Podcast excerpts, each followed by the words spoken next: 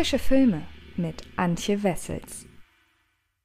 Hallo liebe Freds und herzlich willkommen zu einer neuen Ausgabe des Frische Filme Podcasts. Und ich möchte über einen Film sprechen in dieser Woche, der bereits vor zwei Wochen von meinen Kollegen vom Genre Geschehen Podcast, ebenfalls präsentiert von Fred Carpet, über diesen Film gesprochen haben, denn die Rede ist von Sankt Maud, ein Film, der seit neuestem auf DVD und Blu-ray erhältlich ist, leider nicht in deutschen Gefilden, sondern unter anderem in Großbritannien. Also da lohnt sich auch tatsächlich dann ein Import. Und ähm, wer den Trailer schon vor ungefähr einem Jahr gesehen hat und eben auf diesen Film wartet, ich erinnere mich da an einen Trailer, der sehr, sehr düster mit einem ja, Song von Billie Eilish unterlegt war, der wirklich auch viral gegangen ist. Also wenn ihr euch erinnert, das ist der Film, um den es geht und der ist ab sofort erhältlich. Ob er einen deutschen Kinostart bekommt, oder generell einen deutschen Release bekommt, weiß man momentan noch nicht. Aber wer nicht abwarten kann, wie gesagt, da ist die Blu-ray als Import erhältlich. Und weshalb ich euch diesen Import so sehr ans Herz lege, das verrate ich euch, nachdem ich euch erzählt habe, worum es in Sankt Mood überhaupt geht.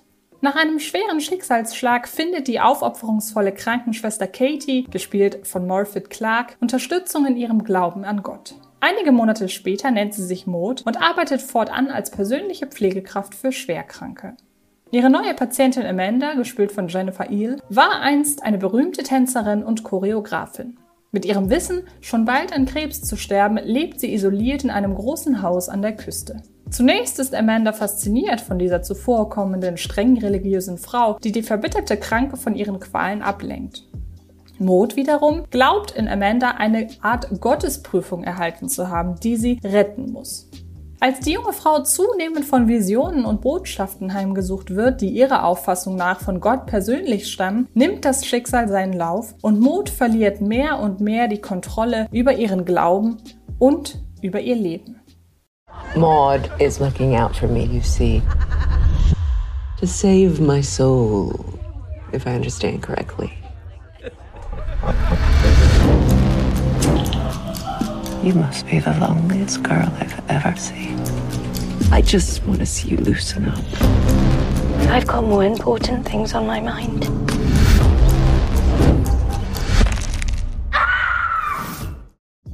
Je nachdem, wen man fragt, hat das Thema Religion ja schon von Natur aus einen unheimlichen Beiklang. Für die einen ist der Glaube an eine höhere Macht mit einem Gefühl von Sicherheit und Geborgenheit verbunden. Wenn es zur eigenen Lebensphilosophie gehört, dass alles einen Grund respektive Zweck hat, kann das helfen, Schicksalsschläge besser und schneller zu verarbeiten. Nicht umsonst finden Menschen häufig in Krisenzeiten zu einer Religion. Für die anderen, Atheistinnen, Dagegen ist der Glaube an Gott nicht mehr als die Anbetung eines Fantasiewesens. Und wenn man sich einmal vor Augen führt, was für wilde Blüten Religionsfanatismus treiben kann, ist es auch kein Wunder, dass die Debatte Religion ja oder nein deutlich hitziger geführt wird als all jene zu vielen anderen Geschmacks- oder besser Glaubensfragen. Auch im Horrorkino ist Religion seit jeher ein Thema. 1973 kam mit Der Exorzist, einer der bis heute meistgeschätzten Genrefilme, in die Kinos, in dem ein junges Mädchen von einem Dämon besessen wird und sich ein Priester anschickt, ihre Seele zu retten. Seither sind zahlreiche artverwandte Filme erschienen. Exorzismus-Horror ist längst zum eigenen Subgenre geworden. Davon abgesehen tangieren noch viele weitere Horrortitel das Thema Religion, mitunter jedoch wesentlich subtiler. Das Slasher-Kino der späten 70er und 80er Jahre etwa folgte mit seinen Motiven des Final Girl, also des reinen, braven Mädchens, das am Ende übrig bleibt, und dem Verfolgen solcher Sünden wie Sex, Drogen und Alkoholkonsum einer zutiefst konservativen Moralagenda. Dadurch und auch durch den Auftritt zahlreicher geistlicher Figuren, die in vielen fiktionalen oder wie im Falle von Conjuring in von realen Ereignissen inspirierten Geschichten als potenzielle Retter auftreten, war der religiöse Subtext jüngst vorwiegend positiver Natur. Das Debütwerk von Regisseurin und Drehbuchautorin Rose Glass widmet sich kompromisslos der hässlichen Seite religiösen Glaubens, irgendwo zwischen First Reformed, The Witch und Regression. Es geht um den Wahn, um Fanatismus, um Abhängigkeit und trotzdem setzt die Geschichte keine grundsätzliche Verteufelung des Themas voraus.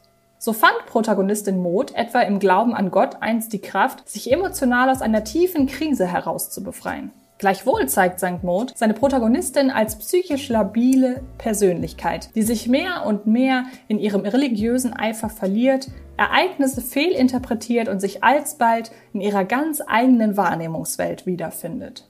Newcomerin Morphet Clark geht in der Rolle der Maud vollends auf und verhilft einer auf den ersten Blick am Rande des Klischees angesiedelten Figur zu einer bemerkenswerten Doppelbödigkeit.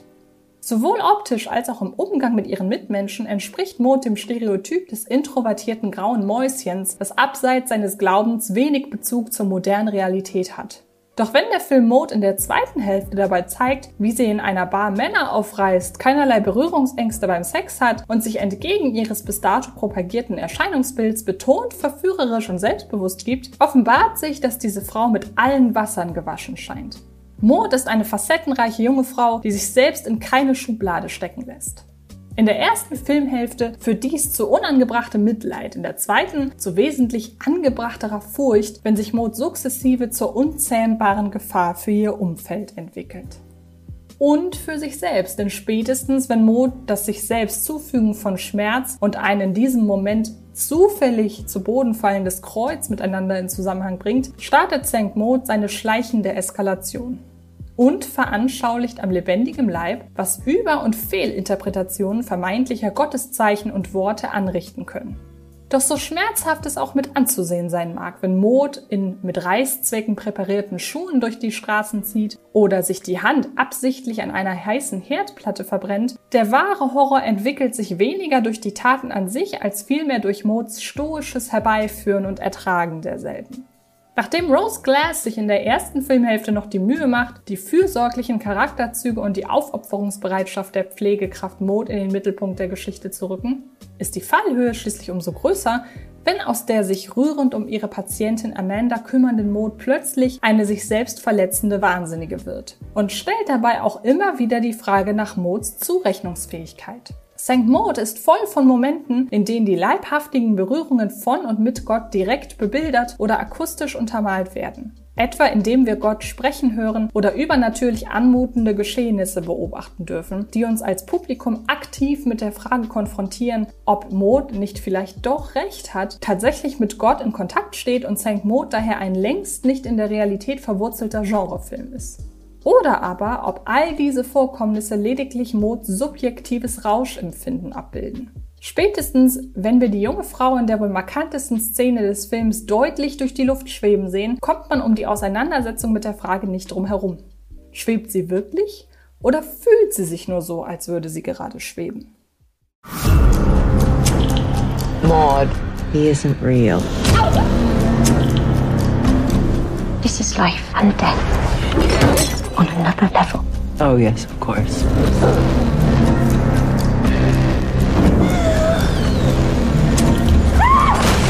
Never waste your pain. Never waste your pain. Doch anders als etwa in dem nach sehr ähnlichem Prinzip funktionierenden Horrordrama Relic, das seine ZuschauerInnen in die finstere Wahrnehmungsrealität einer dementen Rentnerin entführt, bleibt St. Maud im wahrsten Sinne des Wortes bis in die allerletzte Sekunde ein Buch mit sieben Siegeln. Erst mit dem Einsetzen des Abspannes und nach einem der besten Filmfinals jüngerer Horrorfilmgeschichte fügt sich all das bisher Gezeigte zu einem einortbaren Ganzen, ohne sich dabei vollends in die Karten blicken zu lassen. Die gleichnamige Hauptfigur des Films bleibt bis zuletzt ein Mysterium und ihre im Schlussdrittel herbeigeführten Taten ein Rätsel. Denn gerade im Anbetracht der Thematik kommt man nie vollends um die Mutmaßung herum, dass wir es hier vielleicht mit Ereignissen zu tun haben, die unser rationaler Geist nicht begreifen kann. Doch auch wenn es in St. Maud erst mit zunehmender Spieldauer so richtig zur Sache geht, in den schlanken 84 Filmminuten geschieht nichts ohne Grund. Eine schockierende, sich leicht als Blick in die Zukunft fehldeutende Eröffnungssequenz setzt ganz zu Beginn einen unangenehmen Nadelstich. Der Alltag einer Pflegerin und ihrer Patientin beschwört eine einlullende Routine herauf und die Art und Weise, wie Maud später mit einer alten Weggefährtin interagiert, verdeutlicht Mauds labilen Geisteszustand, wodurch zu jedem Zeitpunkt alles möglich zu sein scheint. Einzig und allein die Tatsache, dass auch die Figur der krebskranken Amanda eine tendenziell eher karikatureske Charakterzeichnung erfährt, erinnert sie doch stark an die von Winona Ryder verkörperte alternde Prima Ballerina Beth aus Black Swan, reißt St. Maud in einigen Momenten aus seiner betonten Lebensnähe heraus und entlarvt das Szenario als mitunter ein wenig konstruiert. Doch insbesondere für ein Langfilmdebüt weist St. Maud einen bemerkenswerten Stilwillen auf. Mit Hilfe ihres Kameramanns Ben Fordsman arrangiert Rose Glass gemäldeähnliche Momentaufnahmen des pittoresken Küstenstädtchens, des antiquiert anmutenden Interieurs in Amandas Anwesen, von Modes spartanisch eingerichteter Wohnung. Darüber hinaus geht der Horror im Film nicht immer automatisch mit einer audiovisuellen Ankündigung einher. Im Horrorkino ist es ja etwa Dunkelheit, das ein sehr bekanntes Indiz dafür abgibt, dass vermutlich gleich etwas Unheimliches passieren wird. Stattdessen graben sich vor allem jene Momente bis ins Mark, die optisch gar nicht zwingend hervorstechen. Wenn Maud unbeobachteterweise auf Nägeln spazieren geht, weist nichts an diesem Szenario darauf hin, dass diese friedliche Idylle Widerhaken besitzen könnte. Doch es ist unser Wissen um die Umstände ihres seligen Lächelns, die uns einen Rückenschauer nach dem anderen bescheren. Maud und ihr Film gehen dorthin, wo es richtig weh tut. Kommen wir also zu einem Fazit. St. Maud ist das brillante Langfilmdebüt von Regisseurin und Autorin Rose Glass, das es schafft, tiefe Sympathien mit einer Figur zu schüren, bevor uns genau diese Figur anschließend Albträume bereitet. Das Horrordrama ist eine schmerzhafte Auseinandersetzung mit Glaubensfanatismus, die einem durch die Nähe zur Hauptfigur bis ins Mark trifft. Und die letzten Filmsekunden vergisst man nie.